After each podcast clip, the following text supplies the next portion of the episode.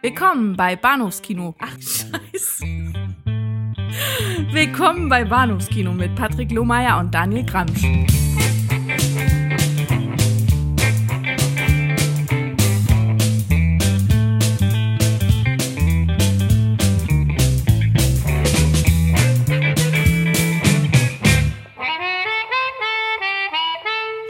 Hallo und herzlich willkommen zur Episode 190 des Bahnhofskino Podcast.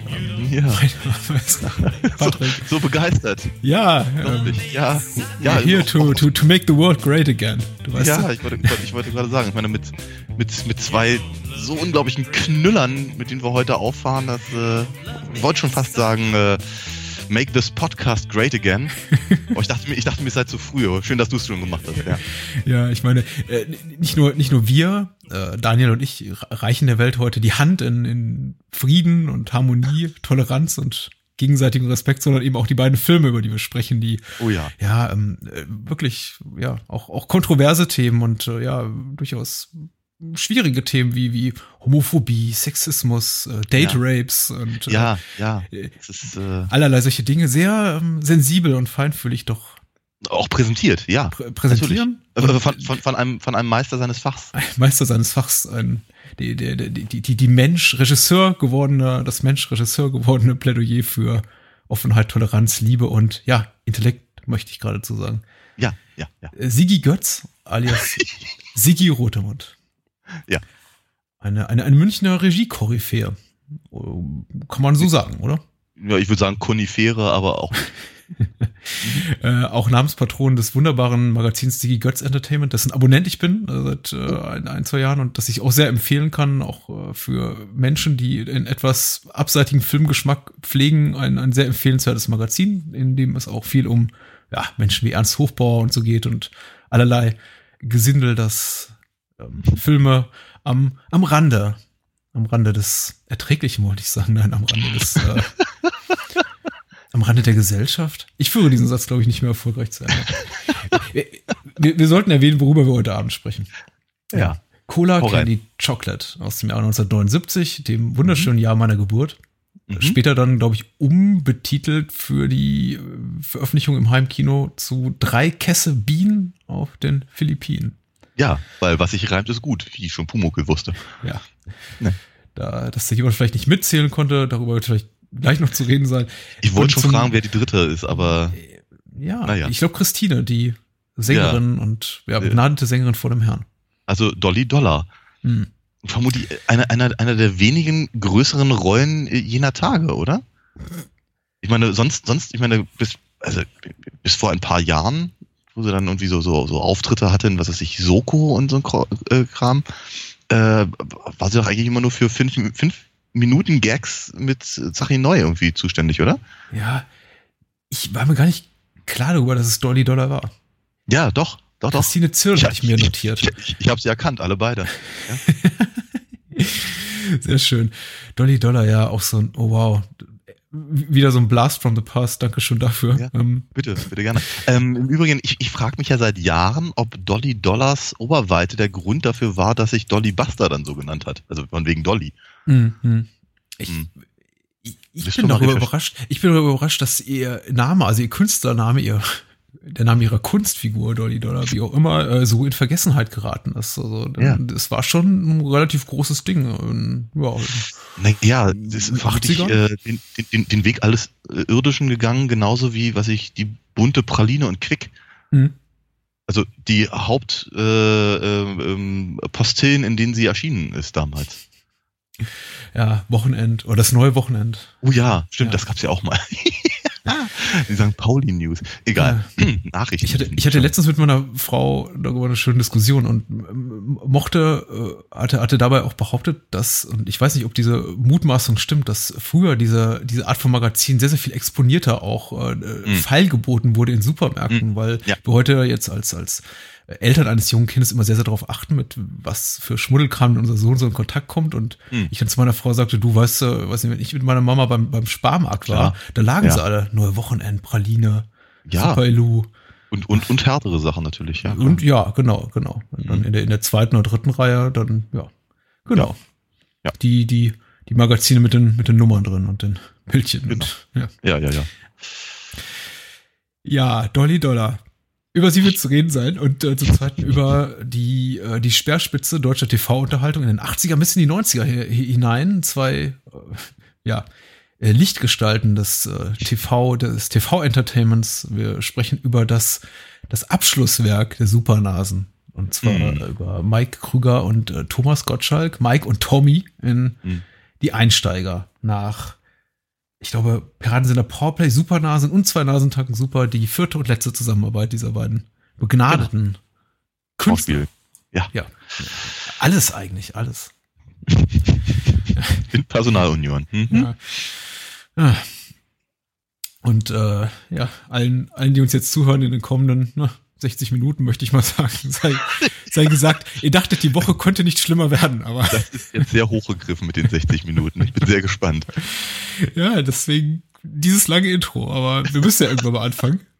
Und ähm, Ich traue mich nicht. Ja, wir sollten anfangen mit äh, Cola Candy Chocolate. Cola Candy Chocolate ist ein so beliebtes, populäres Stück Kino-Entertainment, dass dazu noch nicht mal eine OFDB-Inhaltsangabe existiert. Eine Situation, auf die wir selten getroffen sind in unserem Podcast. Ich glaube, es ist erst das zweite oder dritte Mal.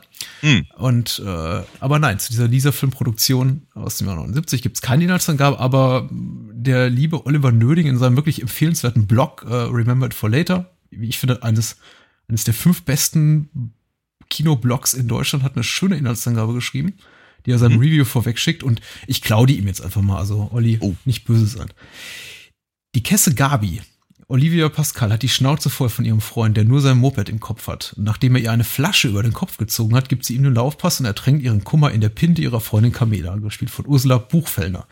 Dort reift die Entscheidung vor dem Alltag in die Südsee zu entfliehen. Noch am Flughafen begegnet Gabi dem schüchternen Anthropologen Dr. Andreas Witzig, der dasselbe Reiseziel hat, allerdings aus einem anderen Grund. Er soll seine Freundin Christina, also Christine Zirl, Dol- Dolly Dollar, eine dralle Schreckschraube mit schauderhaften Sangsambitionen, ähnlichen Ihr Bruder, Pfarrer Herbert, gespielt von Herbert Fuchs. Entschuldigung, aber dralle Schreckschraube. Ja, schön, ne? Der auf der Trauminsel als Missionar tätig ist, die Zeremonie leiten. Gabi fasst schnell den Entschluss, dazwischen zu funken. Und äh, verschwiegen wurde uns hier nur der Affe. Äh, Olli Ja. geht in seiner Rezension auch noch drauf ein. Und äh, wir sicher später auch, denn wenn der Affe nicht wäre, dann wäre der Film nur halb so schön, möchte ich meinen. ähm, Ich finde aber nicht schön, wie du von Herbert Fuchs redest. Also von daher. ich, ich hätte mir, ich, Herbert Fuchs wünsche ich immer so viel Besseres als das, was er letztendlich kriegt. Also ich meine, er hat wirklich sch sch schöne Sachen gemacht und Mhm. äh, aber er hat eben auch, er war eben auch so relativ indifferent, um es mal diplomatisch auszudrücken, was Mhm. so seine Rollenauswahl vor allem in späteren Jahren, 70er und 80er betrifft. Ja, ja, ja. Ja, da kam eben sowas bei raus. Mhm. Ja. Herbert Fuchs und seine Schimpanse Mickey. Aber Mickey, und ich meine, das verrät uns der Vorspann, Mickey heißt natürlich im Film Jimmy. Natürlich. Was ich auch lustig finde, angesichts der Tatsache, dass man sich irgendwie bei den Darstellern überwiegend dazu entschieden hat, sie tatsächlich ihre, ihre Figuren so zu benennen, wie auch die Schauspieler heißen, Ja. äh, hat man sich beim Affen gedacht, nee, nee, dem Affen machen wir es nicht so einfach wie jetzt einer, wie jetzt einer Christine Zirl oder einem, einem Herbert Fuchs. Und der, der, der Mickey, Affe Mickey, hört auf Jimmy im Film. Ja. Und, ähm, aber er kommt damit Ist klar. der, ist ja auch der beste Schauspieler da. Na, definitiv. Dein, deine ersten Eindrücke. Heilige Scheiße. Ja. Ich habe also so, sowas, sowas habe ich wirklich nicht mehr gesehen, seitdem RTL irgendwie aufgehört hat, äh, am Samstagabend um 23 Uhr so eine Filme zu zeigen. Hm. Ähm, oder ich, na, vielleicht sogar noch weitergehend. Sowas habe ich nicht mehr gesehen, seitdem Tele 5 angefangen hat, äh, Anfang der 90er, das 2 zu verwerten, was RTL vorher um 23 Uhr am Samstagabend gezeigt hat. Hm, hm. Ja, ähm, mein, mein erster Eindruck war, also mein erster Eindruck unmittelbar nach der, der Sichtung, der, die Eindrücke währenddessen waren so ein ständiges emotionales Auf und Ab, aber nach der Sichtung war, glaube ich, irgendwie so mein erster Gedanke, das war ganz schön unschlüpfrig für das, Ja. was ich irgendwie da erwartet hatte. Ich hatte zwar schon im Vorfeld gesehen, vorneweg gesehen, dass der Film mittlerweile mit einer ja, milden Altersfreigabe ab zwölf Jahren gesegnet ist, ehemals ab 16. Mhm. Aber hatte mir dann doch so ein bisschen mehr erwartet als äh, das, Ja. was ich eben bekam, nämlich so die, das, die ersten, ja, weiß nicht, das erste Mal, weiß nicht, ein bisschen nackte Haut so nach 40 Minuten und dann war er auch schon wieder weg. Also ich sehe mehr, mehr nackte Haut von Herbert Fuchs in dem Film als jetzt von, von Richtig, Olivia Pascal, glaube ich. Ja, und wer will das? Aber ähm, nee, in der Tat. Ich meine, das Einzige, was man, was man tatsächlich an der Stelle sieht, ist, äh, dass die beiden Mädels irgendwann mal in, in, in, ins Meer hopsen. was jetzt nicht so richtig sleazy ist. Und ich glaube, Dolly Dollars Möpse rutschen irgendwann mal unter, unter einem Handtuch vor. Das war's dann auch schon wieder. Ja. Ja, versucht das ein oder andere Mal ihren, ihren lieben äh, Anthropologen beinahe Gatten äh, zu, zu verführen, aber der will hab eben nicht so richtig, weil er aus nicht wirklich nachvollziehbaren Gründen sich dann doch von Olivia Pascal verführen lässt. Ich meine, äh, körperlich durchaus eine, eine eine, eine, eine wohlige Erscheinung, aber jetzt, was so ihre, ihre Persönlichkeit betrifft, nicht eben die Frau, glaube ich, mit der man unbedingt eine, eine, langfristige ja, Beziehung ja. eingehen will. Ja, ich meine, die, die, die Frage stellt sich natürlich ehrlicherweise in, in Bezug auf alle, hm, also auf alle Personen in mhm. diesem Film, aber ich wollte eigentlich gerade auf die weibliche Belegschaft eingehen. Mhm. Und ähm, habe so das Gefühl, äh, die haben alle einen unglaublich schlechten Charakter. Äh, sind alle grundunsympathisch. Und man versteht weder, warum Andreas jetzt nun ganz dringend ursprünglich eigentlich mal Christine heiraten will. Wenn er, ja, wie soll ich sagen, offenkundig hat er mit ihr kein Thema. Offenkundig mag er sie nicht besonders. Und noch offenkundiger will er nicht mal mit dir pimpern. Also es ist irgendwie so, was, was, was will der eigentlich? Wer, wie wurde er eigentlich in diese, in diese Situation gepresst, frage ich mich.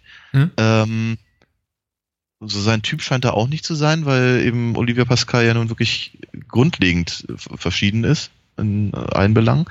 Ähm, ganz, ganz komisch. Wird Gabi, Olivia Pascal, ist eine irgendwie fiese Kackbratze ja. die, die sich da, die sich einen Spaß draus macht, irgendwie äh, Leute, die sie nicht weiter kennt, aber offenkundig von weitem unsympathisch findet, in gewisser Weise zu äh, ähm, das ein oder andere Schnippchen zu schlagen. Ähm, ansonsten rennt sie da rum und ich meine, ich frage ich frag, ich frag mich die ganze Zeit, wie groß war eigentlich der Koffer, mit dem sie da angereist ist? Weil sie hat in jeder Szene irgendwie eine andere, äh, ein anderes Fashion-Statement an. Ähm, und das ist irgendwie auch das ganze seltsam von, von, von Carmela äh, kriegt man nicht so wahnsinnig viel mit, muss man ganz ehrlich sagen, außer dass sie irgendwann mit dem, mit dem Entwicklungshelfer äh, zusammen ist und man eigentlich überhaupt nicht rausgefunden hat, was die eigentlich miteinander zu tun hatten. Ich meine, haben die überhaupt eine Szene miteinander vorher? Äh. Wenn mal eine. Aber also, ja, die, also wenn, wenn das die drei Kessenbienen sind, dann weiß ich nicht so genau, was das alles soll. Ähm, ich glaube, die Herren der Schöpfung kommen dann später dran. Ich, ja. Ich habe mir auch eine Menge Fragen gestellt, wobei, muss ich sagen, die nach Gabis Garderobe nicht, aber mehr so, was soll das Ganze? Und soll ich das unterhaltsam finden? Äh, was, äh, weiß nicht, will mir, will mir dieser Film sagen? Denn ich meine, irgendwo besteht ja schon der Anspruch, das ist ja auch irgendwie so, das hat sich auch äh, Lisa Film, auch eine Film, Produktionsstätte, die ja bis heute existiert und äh, bis heute eigentlich in ähnlich seichten Gefilden rumdümpelt, wobei sie eben diese ganzen, dieses ganze Subgenre der Sexklamotte weitgehend hinter sich gelassen hat. Ich meine, wie, wie alle Filme aus dieser Schmiede will der ja schon unterhalten und auch Leute mhm. ins Kino locken und ihnen irgendwie so ein Mindestmaß an, ja, an, an Reizen und Freuden mitgeben, die dann irgendwie Kinosessel füllen. Ich meine, der Film ist zwar billig produziert, der muss nicht viel einspielen, um äh, Kohle zu machen. Ich habe hier äh, Trivia-seitig zum Beispiel äh, mir erlesen, dass die ganzen Dreharbeiten nur, nur, nur, nur irgendwie zwei, drei Wochen dauerten und der Film eigentlich quasi so nach Abschluss der Dreharbeiten nur äh, vier bis acht Wochen benötigte, um tatsächlich dann irgendwie auch in den Kinos zu laufen. Damals mm. machte man das eben alles noch so ein bisschen schneller. Aber äh, selbst dafür, also und wenn ich dann auch vielleicht noch in Betracht ziehe, dass wahrscheinlich das Drehbuch in, in einer durchsoffenen Nacht geschrieben wurde, selbst dafür ist der Film ja. wirklich sehr schwach auf der Brust. Also er bietet so diese ganzen Sexklamotten Standards, mm. aber schafft selbst schafft einen nur durch, durch, durch ständige Wiederholungen und äh, ja nimmer nimmer müder werdende Wiederholung der immer selben Witze und Gags und äh, Situationen und äh, Klischees überhaupt hat überhaupt die Möglichkeit auf gerade mal irgendwie 75 Minuten zu kommen.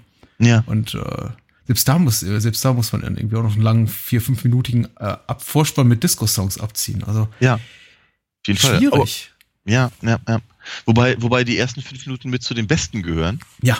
Weil äh, die, ich glaube, niederländische Gruppe Love, mhm. ja, ich glaube, die kam aus Holland, genau, äh, halt ihren, ihren damals äh, großen, großen Hit äh, Trojan Horse äh, intonieren mit einer ausgefeilten Choreografie. Mhm. Hüstel. Ähm, ja, ich meine, ich, ich, ich mag das Lied, muss ich ganz ehrlich sagen. Und äh, ich äh, gestehe hier auch ganz öffentlich, dass ich die Vinyl-Single habe. Yeah.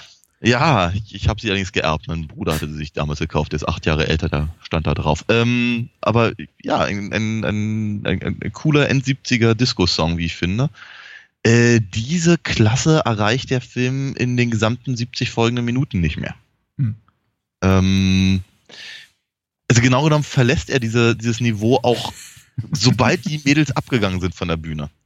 Ja, weil dann, das, wie schon in der, in der sehr, sehr schönen Rezension, äh, Ralle Schreckschraube, ich komme nicht drüber weg. Ähm, haben wir halt diesen gleich diesen, diesen, diesen Flaschen auf dem Kopf-Gag.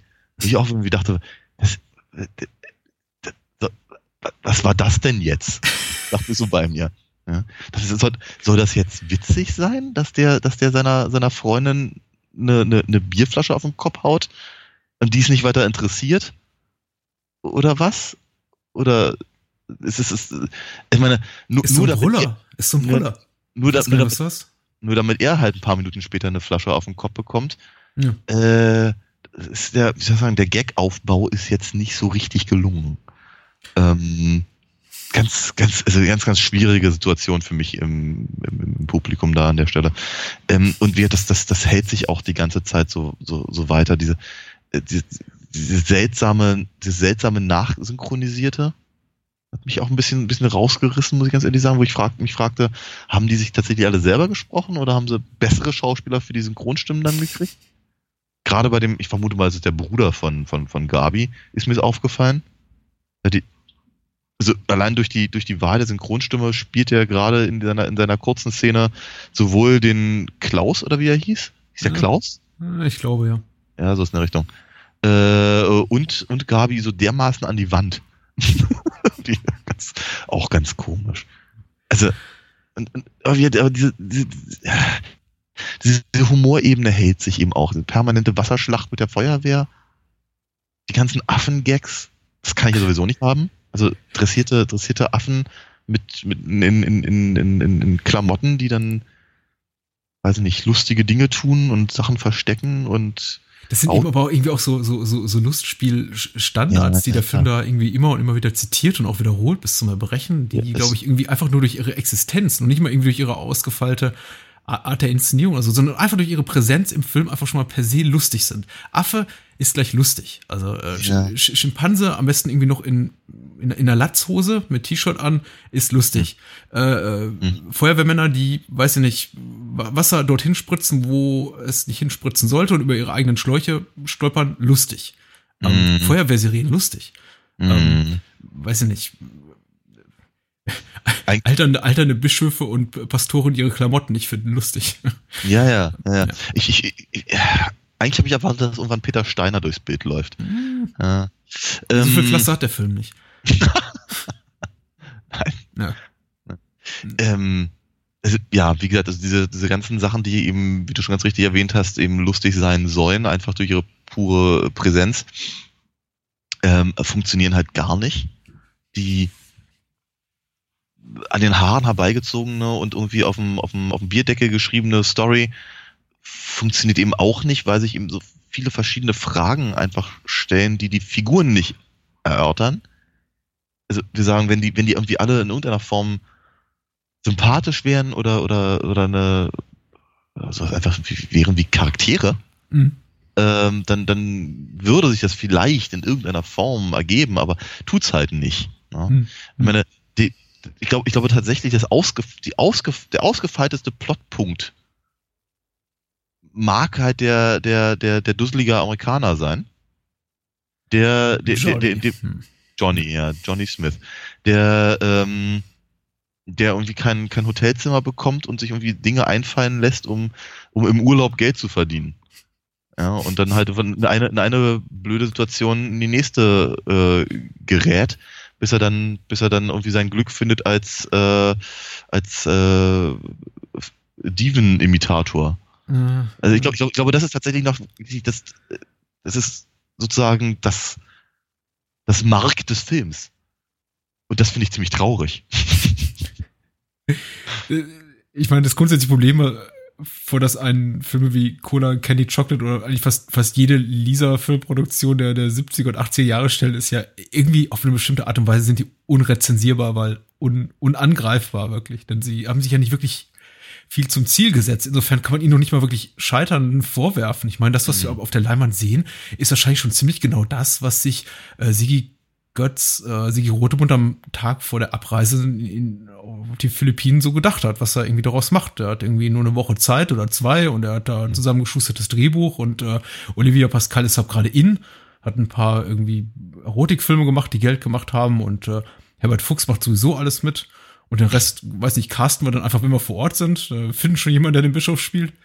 Mhm. Und äh, herausgekommen ist wahrscheinlich so ziemlich genau das. Und ja, klar, sie haben, sie haben einen tollen Disco-Song lizenziert. Also ist ja auch nicht irgendwie ganz, ganz unwichtig. Und er weiß eben wahrscheinlich, dass an diesen zwei Punkten, also erstens Olivia Pascal und äh, Trojan Horse, vielleicht nicht unbedingt in dieser Reihenfolge, der quasi auch sich das ganze Marketing des Films dran hochziehen wird und dass es letztendlich fast egal ist, was der Film eigentlich beinhaltet, solange er eben mhm. ein bisschen nackte Haut zeigt, ein paar lustige Gags, ein paar ja, ähm, lustigen Affen, äh, einen alternden Star oder B-Movie-Star in der Nebenrolle als wie, wie Herbert Fuchs und das reicht ja irgendwie und natürlich eine schöne Lokalität. Also mhm. das hat der Film ja zu bieten. Also insofern hat er irgendwie schon so sein Ziel erreicht. Also und ich kann ihm deswegen auch nicht so wirklich böse sein. Ich glaube böse oder irgendwie wirklich ein was mich ja wirklich ärgert, sind halt nur die, die Arten von Gags, die einfach, glaube ich, so nach heutigem Dafürhalten nicht mehr wirklich äh, zeitgemäß sind. Wobei, mm. da, da, möchte ich vielleicht mehr drüber reden, wenn wir über die Einsteiger reden, diese ganzen mm.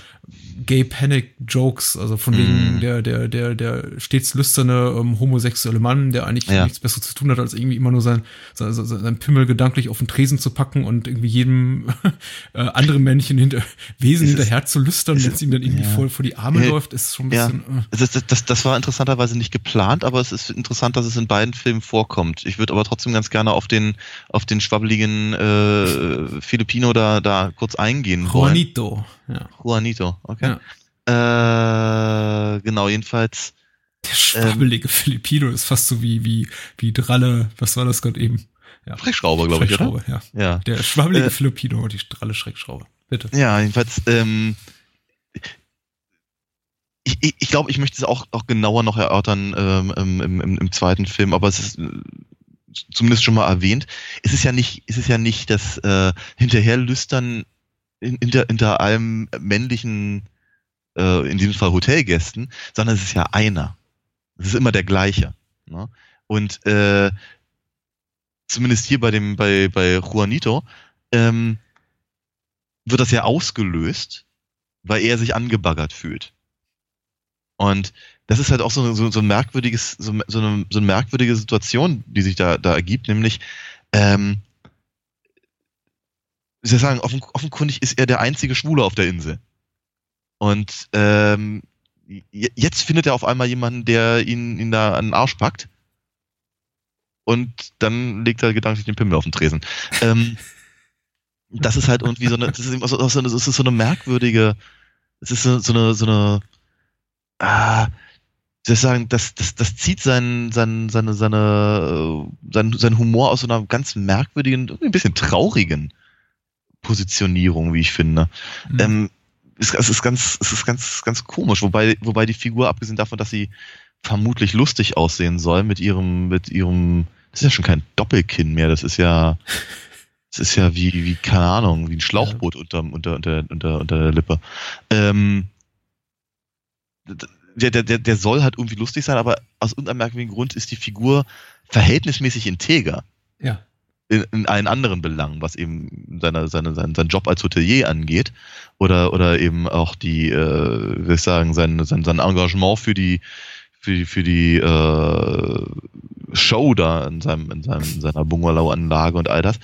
Ähm, nur halt eben wieder der, der, der, der Punkt, dass er eben offenkundig schwul ist und halt immer hinter Johnny herrennt. Ja, es ist, aber, es ist, es ist, es ist total seltsam. Es ist wirklich. Ja. Das, deswegen wollte ich ja, glaube ich, kann man dieses irgendwie sich über den Film ärgern oder den Film irgendwie böse sein, auch so, so schwer über die Lippen. Denn du hast ja letzt, recht, in letzter Konsequenz, trotz seiner sehr äh, offensichtlich für, für den humoristischen Zweck überzeiteten äh, Libido, ist er eine relativ coole Figur im direkten Vergleich mit eigentlich jedem anderen, Ja. der sich um ihn herum bewegt. Ich meine, die meisten sind dieser, die meisten Figuren im Film sind, sind, sind Arschlöcher oder Idioten. Und Ja. äh, in diesem ganzen Tummel wirkt er doch tatsächlich relativ, äh, relativ charmant. Und äh, Mhm. kann ihm deswegen auch nicht so wirklich böse sein. Wahrscheinlich neben Mickey, dem Affen, der Mhm. die, die netteste Figur des Films, immerhin. Verm vermutlich, ja. ja, ja. Ich, ich, ähm, ich, bin mir, ich bin mir aber auch nicht ganz sicher, ob dem Film böse sein, dass das die, die, richtige, die richtige Formulierung ist. Aber ähm, es ist halt schon so, dass ich mich halt nur sehr, sehr bedingt habe unterhalten gefühlt. Ähm, Und das will was heißen bei einem Film von gut 70 Minuten, ja. Ja, aber das ist halt, wie soll ich sagen, ich, äh, ich, ich habe ja durchaus mh, ein gewisses Fable für, für, für Filme dieser Art und dieser Zeit und ich habe den ganzen Quatsch eben früher geguckt. Ich komme halt ehrlicherweise außerhalb des Podcasts heutzutage nur sehr selten auf die Leider. Idee, mir sowas anzugucken. ja, vielleicht äh, entgeht mir was, aber ähm, ich glaube, den Film hätte ich eben damals auch nicht komisch gefunden. Er hat, Ja. er hat, also was ich, ab, abgesehen davon, dass er, glaube ich, jetzt nicht wirklich unseren humoristischen Nerv trifft, jetzt äh, gehen wir mal zu dem Sex- oder Erotikteil von des Wortes äh, Erotikkomödie. Er ist eben auch nicht wirklich erotisch, er ist eben auch nicht Eben. wirklich sexy. Er hat so eine, Ja. er hat so eine aggressive Tonalität, die es eben unglaublich schwierig macht, dass selbst wenn dann irgendwie Dolly Dollar mal äh, was baumeln lässt, da irgendwie äh, auch nur ein Minimum an Lustgewinn rauszuziehen. Richtig. Das ist nämlich, ich meine, wenn wir, wenn wir denn irgendwie mal was zu sehen bekommen, also sagen wir mal, der, der, der Teil der Gesellschaft, der sich diesen Film anguckt und den sowas tatsächlich interessiert, was nun ja auch nicht alle sagen, aber äh, dann ist es erstmal relativ spät im Film, nach 35, 40 Minuten, und dann ist es eine Szene, in der Christine, also Dolly Dollar, quasi versucht, ihren, ihren Ehemann in, ins B so beinahe zu vergewaltigen, äh, Mm, mm, ihn, ihn mm. zum, zum Koitus zu zwingen. Und Mm. äh, er sagt ja auch selber, äh, die, die einzigen Momente, in, denen er sowas wie ein Liebesleben entwickelt, dann sind ja die, in denen er mal gelegentlich vergewaltigt wird.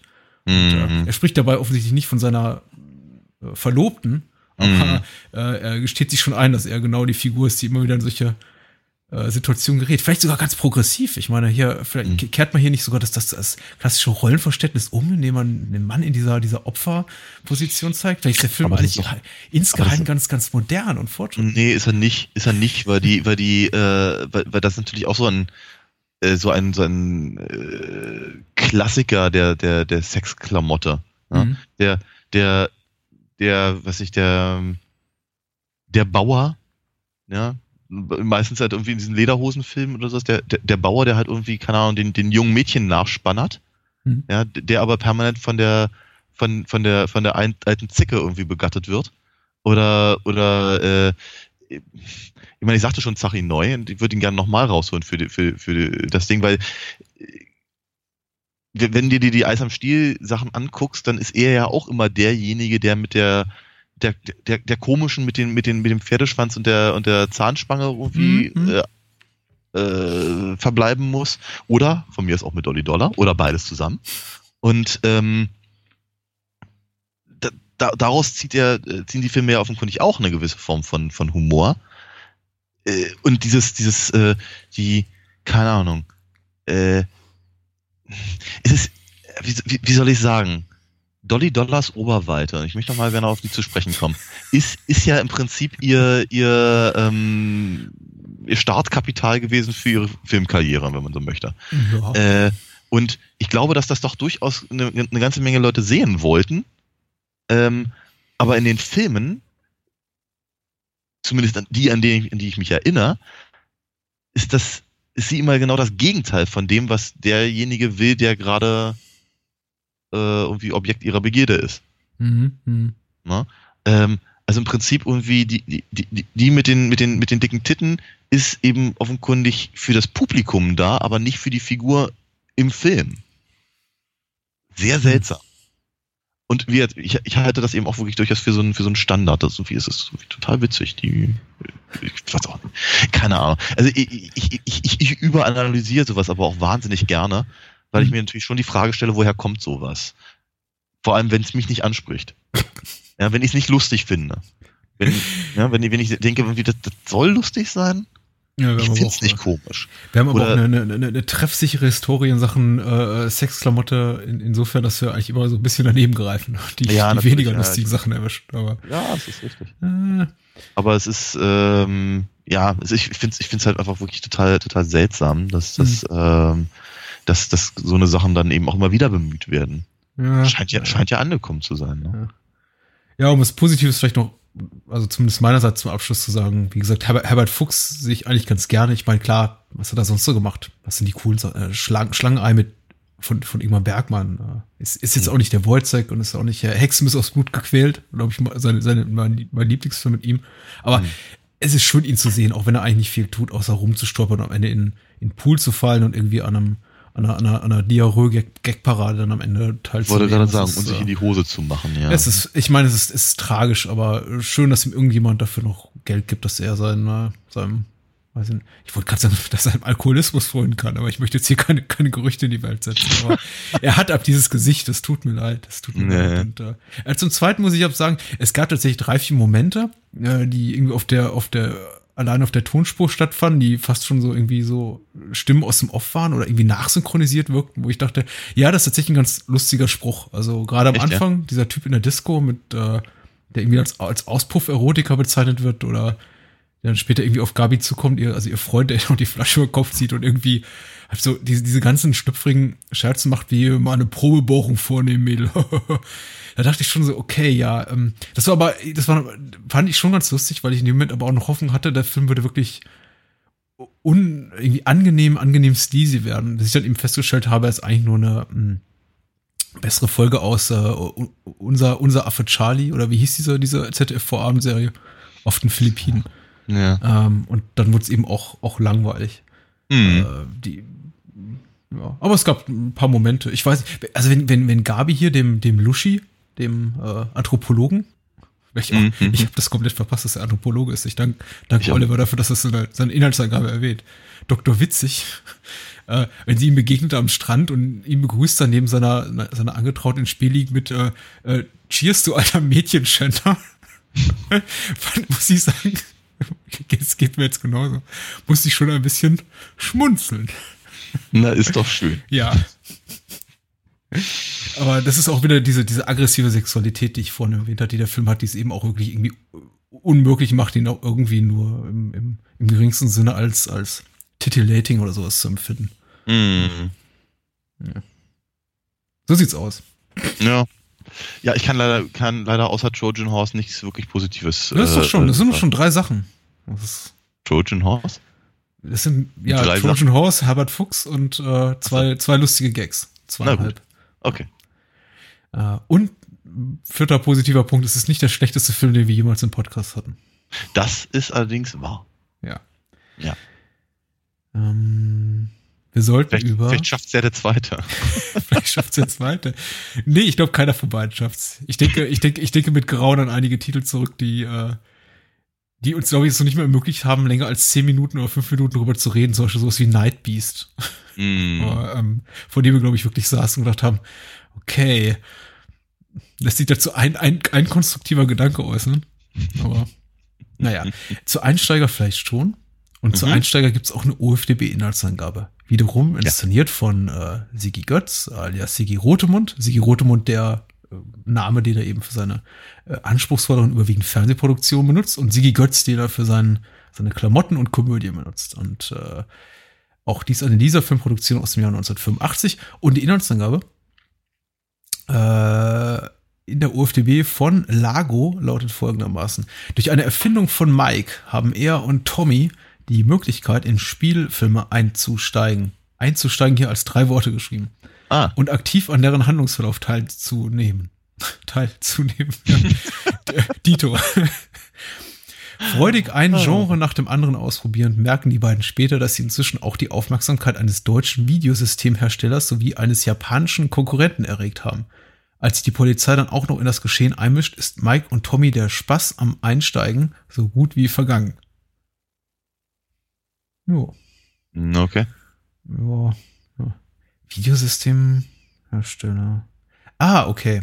Ja, verstehe. Hm? Ja, Mhm. natürlich, ja, doch stimmt. Die, die Handlung ist nämlich ausgefeilter, als man so meinen mag.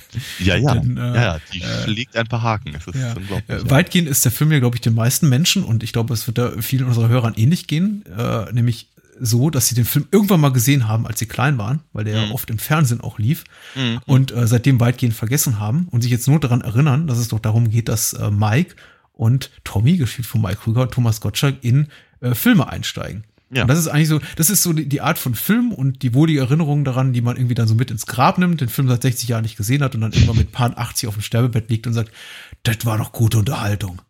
ähm,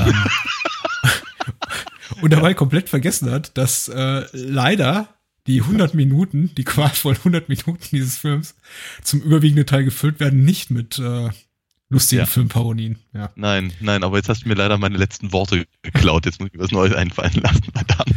Es tut mir leid. Ja, Kann ich dir ja. trotzdem die Frage stellen, was so. ja. Wie, wie groß Was ist dein ich- Schmerz? Vielleicht so gefragt. Wie groß ist mein Schmerz? Mein Schmerz war immer schon recht groß, muss ich ganz ehrlich sagen. Ich hatte, also, hm, die Supernasen-Filme, also zum, zum einen, Piratensender Powerplay mochte ich nie. Ich fand den, fand den nie besonders gut. Ähm, die Supernasen, also den ersten, hätte ich, glaube ich, damals gerne im Kino gesehen, aber ich durfte nicht oder hab's jedenfalls nicht. Von daher war ich super äh, happy, dass ich halt zwei Nasentanken super dann sehen konnte. Und das war natürlich der geilste Scheiß, den wir damals irgendwie hatten. Hm. Für zwei Wochen vermutlich. Aber ähm, ich, ich fand den ja sehr, sehr komisch damals. Und äh, den, äh, den vierten, den, der ist komplett an mir vorbeigegangen. Als Kind zumindest. Bis er dann irgendwann mal, ich weiß gar nicht, ob der wirklich im, im, im Fernsehen lief und ich ihn das das erste Mal gesehen habe. Ich bin mir relativ sicher, dass ich den als Kaufkassette besessen habe Hm. ähm, nicht selbst gekauft, sondern irgendwie, weiß ich, vermutlich war nicht ganz so teuer wie andere Videokassetten zu jen- jener Zeit. Oder irgendeiner hat den besorgt oder weil pff, aus Gründen. Ich weiß es nicht. Ich bin mir relativ sicher, dass, dass ich, dass ich ihm oder dass wir diese Videokassette hatten. Und ich habe ihn auch relativ häufig gesehen damals. Hm. Ähm, und konnte mich trotzdem nicht dran erinnern. Das finde ich ganz erstaunlich. Ähm, ich glaube, was, also was, was halt tatsächlich ein, ein, äh, ein echter, ein echter Bringer war damals, war die äh, Indiana Jones Parodie. Ähm, wäre nochmal aus, aus damaliger Sicht. Jetzt Mhm. erstmal, ja. Äh, vielleicht auch nicht zuletzt deswegen, weil ich eben 1985 weder Raiders noch Temple hab gucken können dürfen. Das war so ziemlich das Einzige, was halt, äh, was ich vermutlich neben den Quartermain-Filmen mit Richard Chamberlain und wie erhält- erhältlich war, was so ansatzweise so aussah wie Indiana Jones. Mhm. Ähm, Gleiches galt übrigens auch für Tanz der Vampire, den ich lange nicht gucken durfte, aus welchen Gründen auch immer. Ähm, und das waren im Prinzip die Highlights des Films. Ähm, ich fand auch damals schon, dass Thomas Gottschalk und Mike Krüger keine Schauspieler sind. Mike Krüger vielleicht sogar ein kleines bisschen mehr noch, aber Thomas Gottschalk mit dieser abgehackten Art zu reden und sich dann auch noch so auch noch selber zu synchronisieren, hat mich immer schon gestört, auch bei, was ich guck mal, wer da spricht oder sowas. Ganz, ganz seltsam. Fand ich nicht so dolle. Fand viele von den Sprüchen schon blöd damals. Ähm, und habe ihn trotzdem relativ häufig gesehen. Gibt das einen Sinn? Wir hatten ja nichts. Ja, genau. Und manchmal nicht mal das. Richtig. Du, du, du sitzt da irgendwo im, im, im, im tristen West-Berlin und was hast du? Du hast ja nichts. Ja. Ab und zu, ne? Guck mal, Rosinenbomber wirft, wirft, wirft ein Supernasen-Video ab und hast ja sonst nichts. so war das. Nein, es ist wirklich, also es ist, es ist wirklich tatsächlich ein, es ist ein relativ Mhm. trister Film. Ich glaube, das ist auch irgendwie so mein, mein, meine initiale Reaktion gewesen, nachdem dann irgendwie, als, als der Abspann lief, ich war, ich, ich war irgendwie überrascht darüber, wie, also ich wusste, wie lang der Film ist und dass es wahrscheinlich keine leichte Nummer werden würde. Ähm, 100 Minuten können sich schon relativ lang anfühlen, wenn man dann irgendwie auch nur nach 50, 60 Minuten eigentlich das Gefühl hat, der Film sei jetzt zu Ende. Und Mhm. aber irgendwie immer durch, ja, sehr mühselig konstruierte Handlungswendung irgendwie immer noch so ein bisschen verlängert wird und Mhm. äh, auch irgendwie so selbst auf den letzten Metern dann noch neue Figuren eingeführt werden, die Ja. eigentlich bis dato keine Rolle spielten. Zum Beispiel, also man man möge sich bitte daran erinnern, die meisten Hörer werden es nicht. Äh, froh sollen sie sein. Also man, es ist nicht nur so, dass eben der Film auch quasi zwei parallel verlaufende Liebesgeschichten erzählt.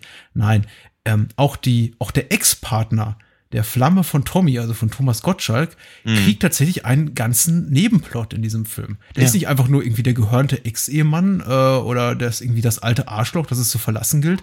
Nee, mhm. der wird dann am Ende auch noch rehabilitiert und mhm. ähm, darf dann irgendwie auch noch mal mit Abenteuer leben. Genauso ja. wie der Kommissar, der irgendwie, also Werner Kreindl mhm. aus der alten Soko-Serie, der, ja, ja, ja. Ich meine, das sind alles Figuren, alles Schauspieler, die ich auch ganz gerne sehe. Ich fand Richtig, die nett, die auch wieder zu sehen hat, ach, der und ach, und da steht Jochen Busse und er steht eigentlich den ganzen Film nur rum für einen blöden Gag, aber naja, ja, Hauptsache ist dabei. Aber ähm, es ist zu viel, es ist zu viel. Und ich meine, ich glaube, die Einstieg hätte gar nicht so ein schlechter, mal abgesehen, na, über die Qualität der Gags reden wir vielleicht gleich, aber mhm. hätte, es hätte ein kein schlecht, nicht unbedingt kein schlechter, aber zumindest ein, ein besserer 80-minütiger oder 70-minütiger Film werden können. Mhm. Ja, ben, ja, Ben, ja. Ja, ja. Nein, aber du hast natürlich völlig recht. Ich meine, irgendwie in den letzten zehn Minuten holen sie nochmal Gerd Burkhardt raus. Ähm, der, naja, das macht, was er, was er gut kann. Ich meine, ja, Pol, Poldi in äh, Didi, der Doppelgänger ja. und hat der, äh, war, war auch irgendwie in einem anderen Hallerforden-Film, hier, äh, Rache der Enterbten, ja. war auch mit drin und so. Ähm, ich weiß gar nicht, war, war nicht auch war ich auch mal Teil der Soko? Nee, ne? Nee, der war beim Alten mal dabei. Beim Alten, ja, okay. Mhm. Genau, und äh, Derek und sowas, ja. Aber ähm, ja, wie gesagt, also die, die, diese, diese, diese, diese Chauffeurfigur ähm, ist ganz kurz nur drin, hätte es eigentlich auch nicht gebraucht. Ganz, ganz merkwürdig. Ansonsten haben sie natürlich schon alles, was, was äh, Rang und Schulden hat äh, irgendwie äh, ver verpflichtet. Du hast ja schon, hast du schon Werner Kreindl ähm, äh, erwähnt, der halt äh, ja ein, ein, ein, ein, ein Kommissar spielen kann, weil er halt zu der Zeit offenkundig bekannt war als Kommissar eben aus Soko. Ähm, Kurt Weinziel mhm. ist mit dabei, den meisten vermutlich immer noch bekannt aus äh, Kottern ermittelt. Großartig wohlgemerkt. Ja. Ähm, ansonsten haben sie halt, naja, äh, Udo Kier ja. zum Beispiel rausgeholt, ja. Und äh, der hat sich auch nicht entblödet. Also, das da, da, da den, den, den, den, den affigen Vampir zu geben.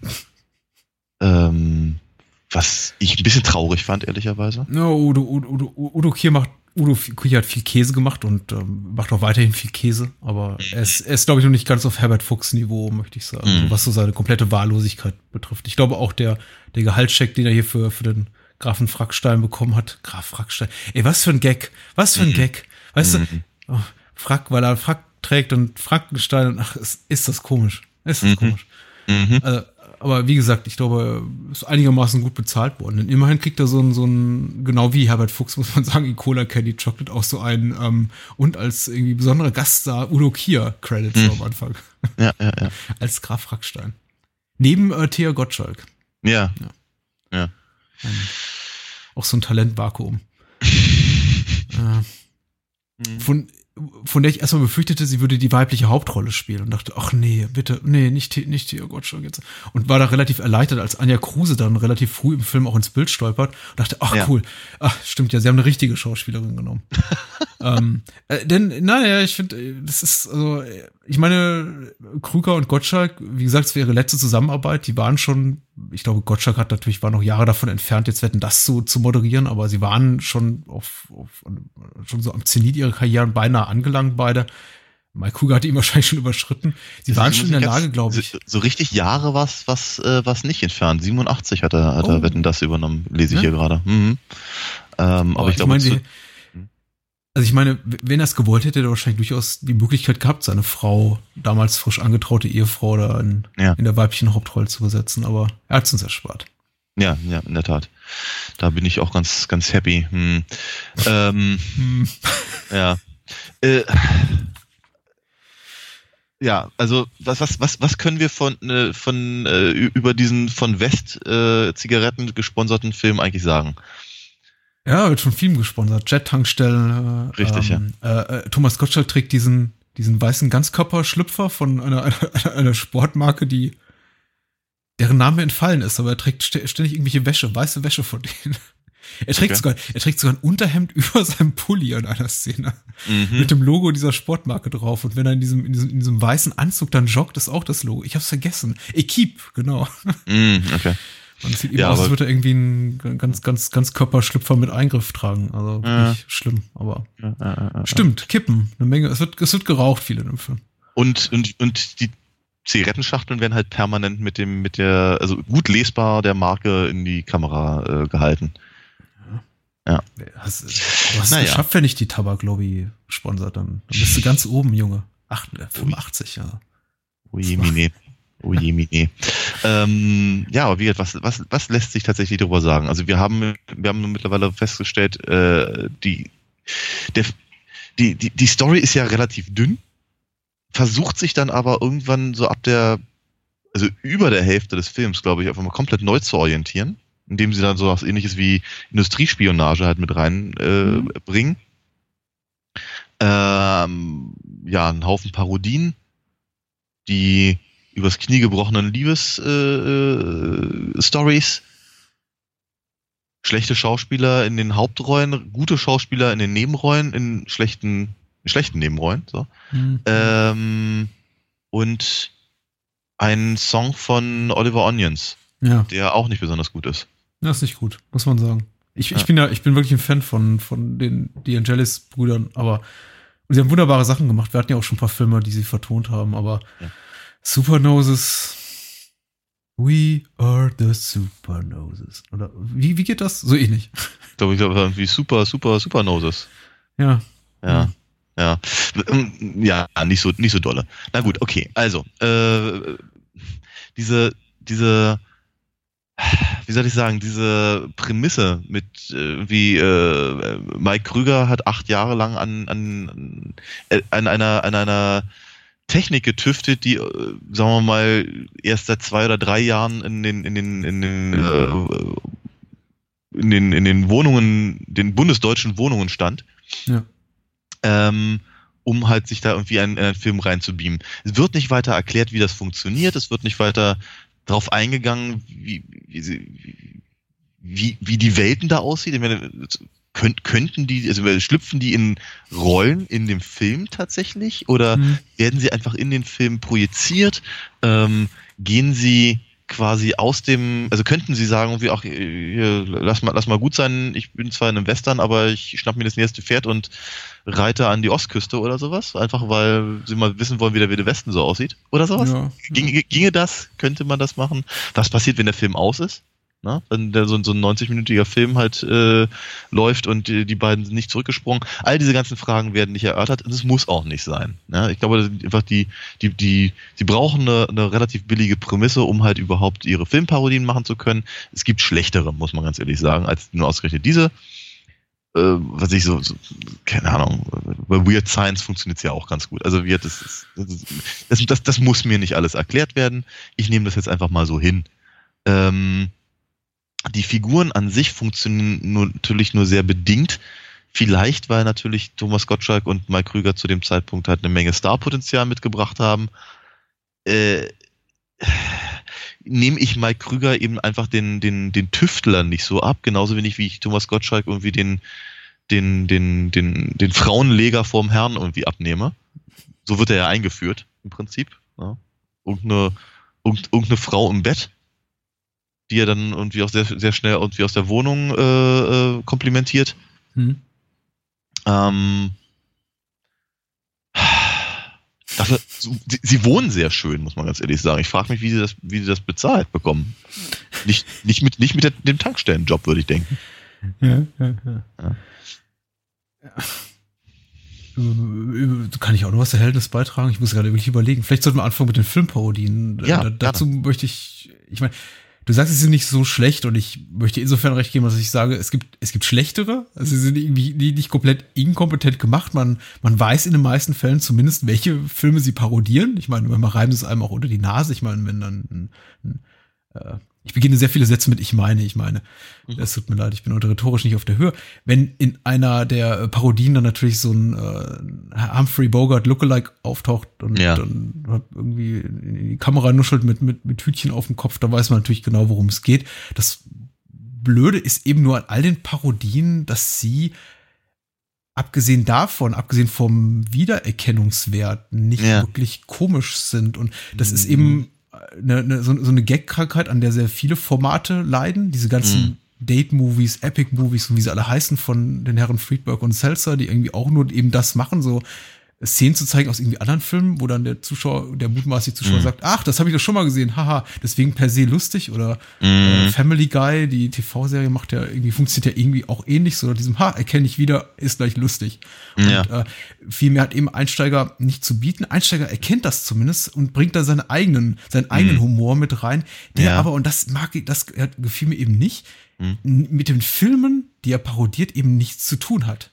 Ja, nur sehr, eben- nur sehr bedingt, ja. Hm. Ja, da ist eben zum Beispiel äh, hier Kurt Weinziel als äh, Mhm. der, der, der Typ, die, die, die homosexuelle Figur, die äh, Mike immer, immer folgt, der, egal in welchen Film er sich reinbeamt, immer halb da ist und ihn anbaggert Mhm. und äh, Kommentare macht über seinen Knackarsch und äh, wie heiß er auf ihn ist und ähm, was ja eigentlich nicht ein halbes Mal wirklich lustig ist, aber dann irgendwie auch beim sechsten oder achten Mal dann auch wirklich einfach nur noch nervt und man dann Mhm. eigentlich nur noch in Erwartungshaltung dessen, dass er da wieder auftaucht und irgendwie sagt, na mein Süßer, äh, Mhm. irgendwie auch nur noch da sitzt und denkt, ach komm, lass ihn, lass ihn kommen und gehen, lass es vorbei sein. Mhm. Ähm, äh, und, und daraus eben seinen Humor bezieht. Oder, weiß ich nicht, eine, eine kleine, kleine Disco-Einlage in die Indiana Jones-Parodie reinbringt mit diesem Agadoo-Song da, der Ja, genau. auch total in war. Auf Grundlage dessen, also der, der Inhalte der Filme, die die Einsteiger parodiert, entwickelt sich aber irgendwie keinerlei Humor. Also es ist kein, Mhm. kein kommentierender, irgendwie parodistischer Humor. Es ist eben einfach nur eine Kopie eines Ja. bestehenden Stoffes mit Ja. lustigen Gags draufgeballert, die nichts damit eigentlich zu tun haben. Richtig, sie wollten, sie wollten eigentlich nur den, den Look. Äh, ähm, nicht mal parodieren, sondern einfach, einfach äh, nachahmen. Ja, wir haben einfach gesagt, irgendwie, ach, kommt, wir, wir, wir packen Mike Krüger in, äh, in, in, in, in eine Lederjacke mit einem erstaunlich akkuraten Hut.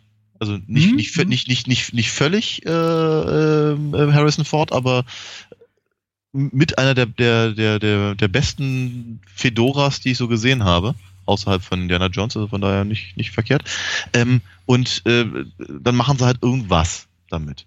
Äh, ein paar Szenen werden halt nachgespielt. Ich meine, diese, diese Herzrausreißgeschichte von, von Mola Ram ist mit drin und so. Ein paar, paar Mumien fallen aus dem, aus dem, aus dem Gebüsch und, und Ja, so. woher kommen diese mumifizierten Leichen? Ich hab keine Ahnung. Die liegen Aber ja es ist- überall rum.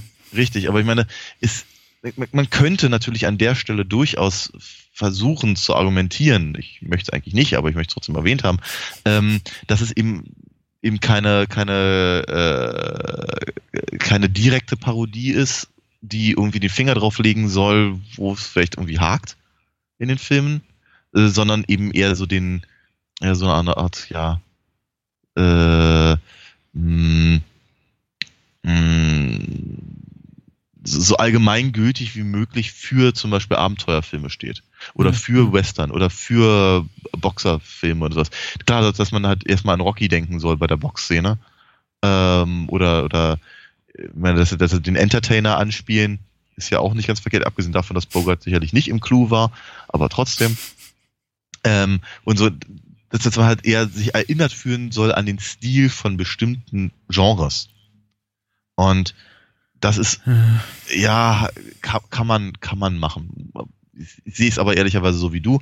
Ich denke auch, dass die, dass die, es eigentlich keine guten Parodien sind äh, und äh, dass sie eben eigentlich auch nicht wirklich, ähm, ja, wer den, Fing, den Finger drauflegen, was, was halt irgendwie an den, an den Sachen und vielleicht nicht so Ja, schön sein könnte. ja, ja. Ähm, dennoch ist es aber natürlich so, ähm, die, es ist eine relativ große Produktion. Das sieht man dem ja durchaus auch an, dass sie es vielleicht nicht besser konnten oder nicht besser wollten, aus welchen Gründen auch immer, aber die, die, äh, die Indiana Jones Parodie im Übrigen, der, im Übrigen der einzige Grund, warum ich diese, warum, warum ich den Film auf DVD besitze, weil ich so ein el el elendiger Kompli äh, Was du alles besitzt, also ja, Trojan Horse, die Einsteiger auf DVD, ja, ja. Und ich, in deinem äh, Sigi Götz Schrein. verdammt, ertappt. Ich kenne den doch. Gen- Komm, mach mal, du machst mir nichts vor. Ja, ja. Genau, jedenfalls ähm, äh, frage ich mich natürlich so ein kleines bisschen, ähm, äh, äh, sind die, was weiß ich, die, diese, diese, diese, diese Würfelnummer zum Beispiel in der Indiana Jones Parodie. wenn sie, wenn sie äh, würfeln und der ein, ein Nazi nach dem nächsten halt aus dem, aus dem, aus dem Auto springt, weil sie verlieren. Hm. Hat das wirklich jemand mal irgendwann komisch gefunden? Ja. Es ist, ist, Von mir selbst ausgeben, ich meine, muss ich das eindeutig verneinen. Du hast es Ja. ja zum Anfang auch so ein bisschen deine, deine, deine persönlichen Erfahrungen und Erinnerungen mit der, mit der Supernasenreihe auch geschildert. Und ich muss ganz ehrlich sagen, ich glaube auch, allein auf dem Papier, also die, die Art des, das Thema des Films, die Besetzung, die, die, die, der, der Zeitpunkt der Entstehung mit der Anfang der 80er, mit mir in, im jungen, jungen adoleszenten Alter. Ich meine, all das trifft, tr passt wirklich wie Arsch auf Eimer. Mhm. Allein auf dem Papier, in der Theorie müsste mir das blendend gefallen, aber ich kann mich eben auch nicht daran erinnern, diesen Film oder die anderen Supernasen-Filme oder auch, weiß ich, auch die, die Mike Krüger Solo-Produktion jetzt äh, Seitenstechen, wobei der Ja. hatte noch ein bisschen, bisschen Charme, möchte ich meinen, jemals besonders lustig gefunden zu haben. Ich glaube, Seitenstechen war tatsächlich der Mike Krüger-Film, den ich noch am öftesten geguckt habe. Und die Supernasen waren tatsächlich für mich so ein, zwei Mal geguckt und dann wieder vergessen. Also Mhm. im, ungleich zu dir mag ich Piraten in seiner Powerplay, glaube ich, immer noch relativ am liebsten, weil der hat eben dieses, dieses, dieses Chase-Element, äh, was ich damals bestimmt nicht als solches bezeichnet hätte, aber es hat Ja. eben diese Verfolgung, diesen Verfolgungsjagd-Aspekt, genau, das ist das deutsche Wort. Und äh, deswegen fand ich den schon mal per se ein bisschen besser als alles andere. Aber ja, du, du hast recht, das ist einfach, ähm, es ist eine hübsche Idee. Und das merkt man auch dem Film an. Der Film hat eine hübsche Idee. Also Mike Krüger hatte die hübsche Idee. Das ist ja irgendwie Mhm. seine Idee. Und äh, dann auf seinem Bockmist und dem von Thomas Gottschalk ist das Drehbuch gewachsen. Aber er will eben wirklich nur diese Idee möglichst schnell unterbringen. Deswegen äh, sind auch Tommy und Mike schon nach 60 Sekunden dann mitten im Geschehen, also mitten im Mhm. Film. Der hat, äh, du hast auch schon beschrieben, kein, eigentlich kein Interesse daran, überhaupt da sowas zu schaffen, wie ich erstmal eine eine Welt für diese beiden Figuren, in der sie leben. Es ist einfach nur so, ja, das sind die zwei, die wohnen zusammen, er, ja, Tommy ein bisschen der Hallodri, Mike so ein bisschen der Nerd und äh, zack, eine Minute später sind sie schon äh, mittendrin. Mhm. Und äh, es wird eigentlich niemals Fragen gestellt nach dem Wieso, Warum, Weshalb. Es ist aber Mhm. einfach so. Mhm. Mhm. Und es ist so ein bisschen schade. Es ist halt so, ich ärgere mich, weil mehr doch als, äh, ich ärgere mich, ich ärgere mich auch hier wieder nicht, ganz ehrlich. Ich ärgere mich nicht. Ich bin vielleicht ein bisschen, aber so ein bisschen ermattet, ermüdet von dem Mm. Aber ich finde eben viel mehr noch als bei Cola Candy Chocolate ist tatsächlich, äh, dem ich, der so unambitioniert ist, dass man ihm das, se- se- seine Defizite kaum zum Vorwurf machen kann, ist eben die Einsteiger, du hast ja auch bereits erwähnt, der hatte durchaus offensichtlich ein Budget, mit dem man echt was, mit dem man echt arbeiten kann. Ein Film auch ein bisschen der verpassten Möglichkeit und deswegen finde ich eigentlich der ärgerlichere Film von heute, von heute Abend. Hm. Weil da hätte man zumindest noch was draus machen können. Der ist nicht komplett ohne. Da sind echte Schauspieler drin. Der hat, hat echtes Geld. Äh, der hat irgendwie doch, weiß ich nicht, zumindest auf dem Papier einiges, einige Stars zu bieten, auch hinter den Kulissen einige bekannte Namen. Also hätte man was draus machen können. Ja. Aber umso schaderer, schader, schader, wie auch immer, Mhm. äh, schäbiger finde ich es eben, dass, dass, dass der Film nichts draus macht und noch viel schlimmer, irgendwie in den letzten 30, 40 Minuten fast komplett auch das Interesse daran verliert, diese, diese, diese, diese Grundidee Ja. zum schlüssigen Ende zu führen, mit der er, mit der er begonnen hat. Ja, ja, das ist absolut richtig. Irgendwie äh, gut, gut beobachtet. Die ersten paar Parodien sind äh, sehr schnell drin und ähm, gut, sagen wir mal, Indiana Jones und, und, und Tanz der Vampire dauern relativ lang. Also so als, als, als, als äh, Sequenz. Ähm, aber danach ist dann halt erstmal eine ganze Weile nichts. Ja, und dann, dann, dann, dann schieben sie halt irgendwie noch ihren Rocky äh, und, und, und den Clou halt irgendwie noch hinterher. Und eigentlich passen diese, passen diese Szenen schon gar nicht mehr zu dem Film, der mittlerweile läuft. Ja, die Parodien sind auch so unspezifisch. Du hast ja selber gesagt, ich meine, Ro- Rocky ist als solche, solcher Film eigentlich nicht erkennbar. Das findet irgendwie in einem Studio statt mit irgendwie zehn Leuten in, als Statisten. Mhm. Wirkt vollkommen unspektakulär, fast schon irgendwie hemdsärmlich inszeniert. Ebenso, ja, ich meine, da, da hilft auch irgendwie Scott Joplin auf der Tonspur nicht, wenn man dann, ab, dann, dann Robert Redford und Paul Newman vorm geistigen Auge hat, aber dann kommt eben nur hier Kreindl und, und Krüger reingestolpert und, und wieder sitzen dieselben fünf Statisten da und füllen diese, weiß ich nicht, Muttis kleine Pinte und äh, sollen soll, sollen glaubwürdig darstellen, dass die beiden jetzt irgendwie in einem ernstzunehmenden Gangsterfilm sind und man sich Mhm. aber eigentlich doch eher denkt, das sieht aus wie, weiß ich nicht, äh, äh, Ma- Mannys Sorgenklause um die Ecke. Also das ist so, Es ist aber alles so, es ist, aber, es ist aber alles so lieblos, bis es dann irgendwie sogar darin mündet, dass die beiden nicht mal mehr wirklich in echte Filme reingrätschen, sondern einfach nur noch in, weiß ich nicht, was soll das sein, Urlaubsvideos. Ja, ja, dieses, also. dieses ja. Na, wobei sie haben ja, sie haben ja schon irgendwie äh, so Klamotten an, die auf Robinson Crusoe oder sowas schließen lassen würden. Ja, und Mike Krüger darf zum Affen werden. Ja, ganz schrecklich. Auch lustig, dann irgendwie kein, kein lustiger Film ohne Affe. Mhm. Mhm. Haben wir ja heute Abend gelernt. Ja, ja. Und das merken wir uns daran, werden wir auch jede zukünftige Komödie, die wir hier noch rezensieren, messen. Genau, da, ja, natürlich, ja. Wann kommt der verdammte Affe? Ja. Wobei ich mich frage, warum gab es eigentlich keine, keine Filmversion von Ronnys Popshow? Aber gut. Ähm, Gab's nicht? Ich glaube nicht. Ja. Ähm, ja, nee, es ist, es ist, äh, ist echt, ist echt schwierig diese ganze, diese ganze Geschichte mit den Japanern zum Beispiel, auch so, wie soll ich sagen, so, so, so im Ansatz rassistisch und, und irgendwie nicht besonders komisch, aber die übernimmt so die, die, den, den, den ganzen Film, dass er eher wirkt wie, pff, keine Ahnung, weiß ich nicht. Ja, von mir aus wie Didi der Doppelgänger oder sowas. Also auf einmal kriegt er einfach eine ganz andere, eine ganz andere Dimension die Ursprungsprämisse ist völlig aus dem Fenster und ähm, man muss sich auf einmal mit Sachen auseinandersetzen, die man eigentlich gar nicht sehen wollte, glaube ich. Ganz komisch. Ähm, der, Film, der Film hat eben. Ja. Wie sag? Bitte. Nee, sag du bitte. Ich wollte zum nächsten Thema. Ja, der Film, ich, ich wollte eigentlich nur einen, nur, nur einen Satz anwerfen, aber das hast du bereits auch schon an, an anderen Worten so zu Sprache gebracht. Der Film hat, dem, der Film fehlt eben die Intelligenz, um wirklich diese, diese Arten von, von schlüpfrig homophoben Humor oder grenzwertig rassistischen Humor irgendwie darzustellen, was er eben tut. Also ich meine, Gags zu machen wie, äh, mein Name ist Ling Ling und dann sagt Mike äh, wie, ach, die Türklingel. Ja.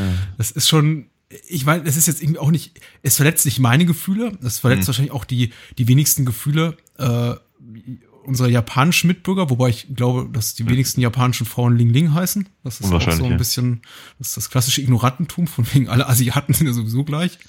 Aber ähm, ja, Uha. ja. Hm? ja, ja. Es, es, ist ganz eklig, aber auf, auf, auf dieser Spur, auf dieser ideologischen Spur fährt eben die Einsteiger. Und das hm. macht es eben ebenso im Hinsicht auf, auf, auf Homosexualität und andere Themen. Ja. Das macht es eben auch so unangenehm, das dann, dem dann ja. zuzugucken. Auch wenn es nicht wirklich bösartig per se ist oder man irgendwie diese von, von äh, hier Kurt Weinzel gespielte Figur des mm. ja, Stalkers von, von Mike, irgendwie, dem kann man nicht wirklich böse sein.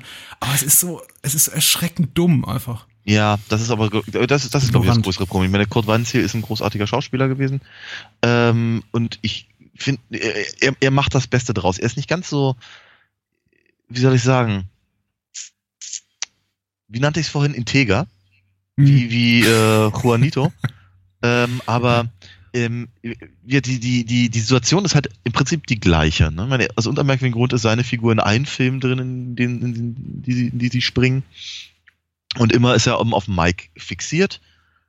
Hier ohne Anlass, wohlgemerkt. Ja, aber er ist, ist, ist wirklich irgendwie, keine Ahnung, the only gay Eskimo, habe ich mal so das Gefühl. Das ist, äh, als, als, als, als ob es irgendwie keine, keine anderen äh, Sexpartner für diese Figuren in den Filmen geben würde, sodass sie irgendwie immer darauf geiern, dass halt irgendwie ein, ein, ein, ein, ein großnasiger Entertainer aus Quickborn irgendwie ein vorbeikommt. Ähm, ganz seltsam. Und daraus zieht der Film immer so unglaublich viel seiner maßgeblich humoresken Szenen. Ähm, und es ist, ah Gott, ich meine, es ist halt ehrlicherweise, ich, ich, hasse, ich hasse dieses schwulen Bashing in diesem Film. Ich meine, das ist genau derselbe Scheiß, wie den, den, den, den, den Bully Herbig seit Jahren verbricht, ehrlicherweise. Ja. Und es scheint immer noch zu funktionieren. Die, die, die Gags haben sich nur sehr minimal geändert, offenkundig. Das find ich ich finde das, ich find das so traurig und so, so, so erschreckend. Ähm, und ich meine ganz ehrlich, auch, auch, auch äh, Bully macht das nicht viel anders als das, was die Einsteiger machen, nämlich zumindest in einigen von den Rollen, die Kurt Weinzel hier hat, äh, ausführt, im Prinzip klassische, sehr männliche Rollenklischees umzudrehen. Ja, es ist eigentlich ziemlich, ziemlich egal, ob es halt, ob es halt so eine Art Winnetou-Figur ist oder ob es ein, ob's, ob's ein Captain Kirk ist oder wen, wen, wen, wen, den, den, wen Herbig halt rumschwuchteln lässt. Äh, hier ist es halt der, der Sheriff. Ja. Oder äh, der, der Vampir halt ehrlicherweise auch. Oder, oder eben, was, was, was, was, was gibt da bei Indiana Jones? Er sieht so ein bisschen aus, ich glaube, er soll so ein bisschen den Belock geben. Hm. In gewisser Weise zumindest. Ähm, diese, diese, vielleicht ist es diese Umkehrung der Vorzeichen oder irgendwas, was, was, was sie daran gereizt hat. Ich weiß es nicht. Die, Aber ich finde es echt, ja woher, echt ärgerlich. Hm? Die, die Frage ist ja auch, wo, tatsächlich, woher kommt diese Figur in Filmparodien? Ich meine, dadurch, dadurch, dass wir niemals wirklich erfahren, wie dieses System, was Mike da gebaut hat in seiner Garage, oder nein, nicht in seiner Garage, aber in seinem kleinen Labor, in seiner Werkstatt, die wirklich, dadurch, dass wir nicht wirklich wissen, wie das funktioniert, muss man sich immer die Frage stellen, woher kommt die Figur? Ist die schon so im Film enthalten, in denen die einsteigen? Sehr unwahrscheinlich. Dann, mm. naja, wie gesagt, sie bewegen sich in irgendwie Indiana Jones, Rocky, äh, Western, äh, sonstigen Gefilden, also eigentlich keine, keine Filme und Genres, in denen sich irgendwie viele, weiß ich nicht, anders, anders gepolte Menschen begeben, äh, bewegen. Oder entspringen die dem Unterbewusstsein der beiden? Ist mm, vielleicht ist mm. eine Sehnsucht von Mike irgendwie nach dieser mm. Art von Liebe oh. und Zuneigung? Hui. Auch da, ich meine, ich möchte dem Film jetzt nicht irgendwie äh, die, die Möglichkeit nehmen, durchaus vielleicht auch progressiv zu sein und uns vielleicht das irgendwie einfach gar nicht so einfach zu machen und irgendwie auf dieser Ebene vielleicht doch einiges auszusagen. Du redest ich weiß es schön. ja, vielleicht. Ich weiß es nicht. Ich, ich würde es mir so wünschen. Ich meine, ja. ich hätte es mir irgendwie, ich hätte es mir, ich hätte es mir gewünscht und ich glaube, eine Komödie im, auch eine, vielleicht sogar eine deutsche Komödie im Jahr 2016 könnte das leisten. Ich mag es hoffen, aber ich hätte mir gewünscht, dass der Film tatsächlich mit dieser schönen Pointe endet und äh, Mike und äh, ja, sein, sein ja, Stalker, ich weiß nicht, wie ich ihn nennen soll, äh, liegen am Ende zusammen auf diesem, auf mhm. diesem, auf dieser Couch und äh, er reicht ihm die Trauben und die sind glücklich mhm. miteinander. Ja, ja, Mike ja. hat endlich seine große Liebe gefunden.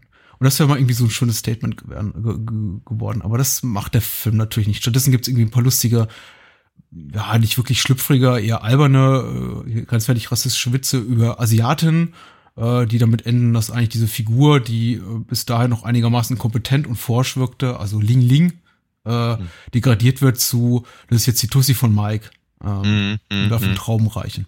Mhm. Und äh, ja, schade, schade, schade. Ja, schade, ja ich meine, sie, sie, sie, sie brechen ja nochmal in gewisser Weise für Kurt Weinz eine Lanze, wenn äh, dass, dass seine Nero-Figur quasi mit in die richtige Welt hopsen darf. Wobei sich dann die Frage stellt, wo ist eigentlich der Chauffeur geblieben? Aber gut. Ah, am Übrigen, ach genau, das, das Ende. Ich habe mich auch bei dem Gedanken getappt. Ich habe mich auch bei dem Gedanken getappt. Ja, lass uns zum Ende kommen, nur das Ende reden, bitte. Genau. Auch so eine Sache, die habe ich nicht ganz verstanden. Ich meine, der, der, der, der Sohn von äh, Anja Kruse, über die wir gar nicht so wahnsinnig viel gesprochen haben, aber auch, glaube ich, gar nicht so wahnsinnig viel sprechen müssen, ähm, geht, geht in die, in die Wohnung von, von, von beiden, äh, sieht seine, seine, seine Mutter und ihren, ihren neuen Macker zusammen mit Figuren oder Leuten, die er noch nie gesehen hat, irgendwie in einem Film rumhopsen, liest das Schild, dass, dass, es, dass, dass es nicht ausgeschaltet werden darf, äh, weil Lebensgefahr droht, und er schaltet es aus, nachdem er das Testament seines Vaters gefunden hat. Also ist und, ein Psychopath. Und er, ich glaube aber nicht, dass es so wirken soll. Hm. Ich dachte auch, was, was, was ist denn das für ein Damien? Ganz, ganz, ganz, ganz merkwürdiges Kind damit mit, auf einmal mit, mit, mit, mit Schlips und Kragen und eigenem Chauffeur.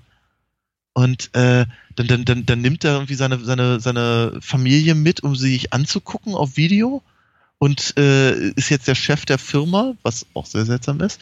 Gleichzeitig wird die ganze Zeit über, über diese Szene, diese der träumerische das träumerische Kinderlied-Thema mhm.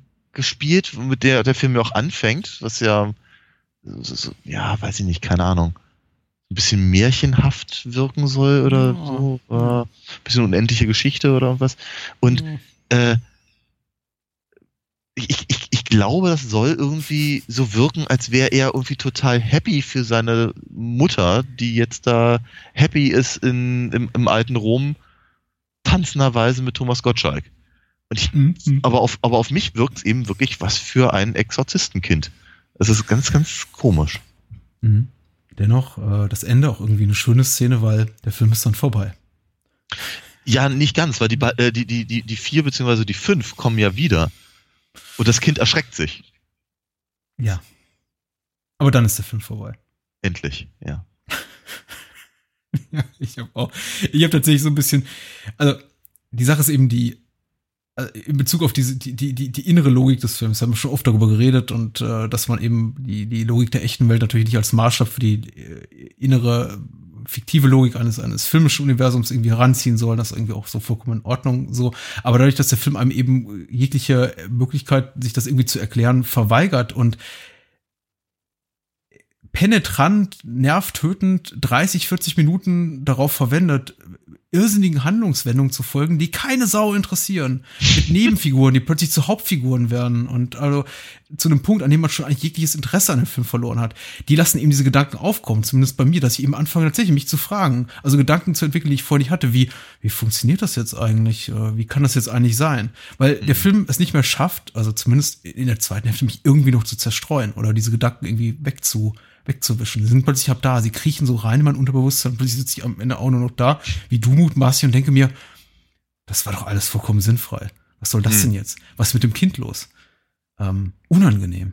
Hm. Ähm, aber naja, gut. Äh, Ich meine, das ist ja auch, irgendwie ist ja auch lehrreich, diese alten Klamotten wieder rauszuholen, nochmal zu gucken und auch das eigene Gedächtnis und die eigene Erinnerung, die eigenen, vielleicht manchmal nostalgischen Gefühle auch, glaube ich, wenn wir die beide jetzt nicht so hatten in Bezug auf Mike Krüger, Thomas Gottschalk Klamotten, auch nochmal auf die Probe zu stellen, sich das mal anzusehen. Denn wir hatten ja auch das schon mal anders und äh, über Dieter Haller von Otto Walkes geredet und festgestellt, Oh ja. die halten sich zumindest ihre, ihre filmischen Frühwerke noch einigermaßen frisch. In der Tat. Hier nicht. Nö. Ja. Kein Stück. Also ich meine, ich bin auch nicht so richtig traurig, dass sie beide danach jetzt, sagen wir mal, nicht mehr so ausführlich im Kino erschienen sind. Ja, in anderen Konstellationen gab es ja noch. Äh, Ja. Man erinnert sich an Meisterwerke wie irgendwie äh, Go Trabi Go oder ähm, wie heißt das, das, was er mit äh, Michael Winslow gemacht hat, Thomas Gottschalk? War es nicht Go Ah. Trobigo? Nee. Oder spielt ihr da auch in Go Trabi Go mit? Ich glaube ich ja. dachte jetzt, glaube ich, eher, ich dachte jetzt, glaube ich, eher an die äh, drei Männer, die die Frau schwängern und äh, oh mein Gott. Es ist immer schlecht, einen Podcast auf, auf diese Es Art und gab- Weise zu beenden. Mit es- Erinnerungen, die. Ich, es gab, es gab, ich möchte jetzt nichts Falsches sagen, aber ich glaube, es gab mit Thomas Gottschalk, David Hasselhoff und äh, Cheech Marin eine drei Musketier-Fassung. Oh. Hm. Ja. Schön. Das sollte ich nochmal recherchieren. Ich möchte, ich möchte, ich möchte mich nicht, ich möchte mich nicht zu sehr aus dem Fenster lehnen, aber ich glaube bei einer, ich glaube bei einer sowas gab's. Ja. Ich muss da noch mal wirklich in meinem Gedächtnis graben. Die, oh mein Gott, mit, mit Monaco-Franze. Ich werd verrückt. Ah, macht mich wirklich wahnsinnig. Aber ähm, Hm. ich komme noch drauf. Zärtliche Chaoten, genau. Zärtliche Chaoten, Zärtlich- stimmt. Und zärtliche Das Chaoten Da war 2. Michael Winslow mit dabei. Du hast völlig recht. Mhm, Ja. mhm, mhm. Ja. Monaco-Franze. aber es war doch, war doch auch alles so um die, um, die, um dieselbe Zeit. Das war doch nicht später. Ja, das war aber schon Ende der 92 oder 80er. sowas. Ja. Nee, nee, nee, das war nicht. Dann hat er es aber als aufgegeben. Ich glaube, sein wirklich letzter großer Kinofilm, an den ich mich erinnern kann, war tatsächlich Trabi Goes to Hollywood, nicht Tro- Go Trabi Go. Ich glaube, der war Stimmt, mit äh, war Wolfgang mit- Stumpf. Ja, genau. Und äh, davor hat er irgendwie auch so eine Rolle in Drag gespielt, äh, an die ich mich auch namentlich nicht mehr erinnere. Eine Frau namens Harry. Ich konnte es mir gerade doch googeln. Okay. Ja. Hauptsache es ist vorbei. es ist vorbei. Ein äh, antiklimaktischer Abschluss für diesen doch sehr einigermaßen amüsanten Podcast. Amüsanter, ehrlich gesagt, als die Filme zu gucken, mit dir darüber zu reden. Ja, ja, äh, so, so in etwa ging es mir auch. Wie lange Hm. haben wir es jetzt, haben wir, haben wir es jetzt ausgehalten? Ja, 70 Minuten. Na, siehst du. Ja, Also, so schlecht. Ja, Sigi, Sigi Götz hätte da glatt eine Sexkomödie draus gemacht. Richtig. Ja.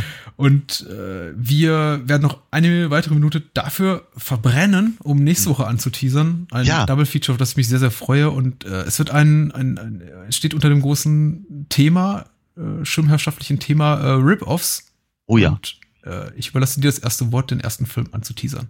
Ja, ähm, der eine davon, der, der freut mich ganz besonders. Äh, wir gucken im Prinzip die ägyptische Fassung von der Rocky Horror Picture Show.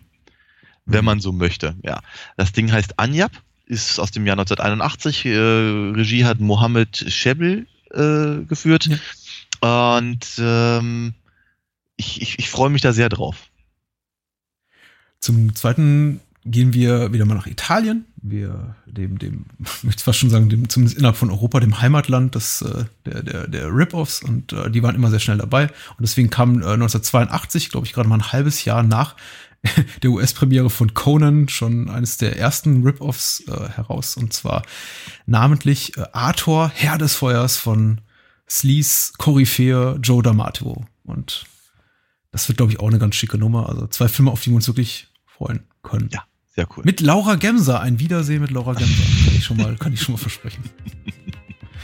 Ja. Daniel. Patrick. Ich sag wie immer gute Nacht. Und bis auch tschüss.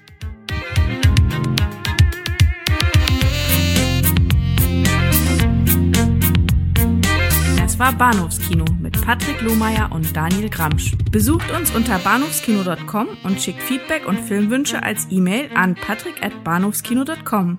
Bei Facebook, Twitter, iTunes, Stitcher und über alle bekannten Podcast-Apps sind wir natürlich auch zu finden. Unter alinafox.de könnt ihr Daniels Comics lesen und bestellen. Alina Fox Hörspiele sind übrigens bei Amazon, Audiamo und überall dort erhältlich, wo es etwas auf die Ohren gibt. Natürlich auch im gut sortierten Einzelhandel. Vielen Dank fürs Zuhören und adios!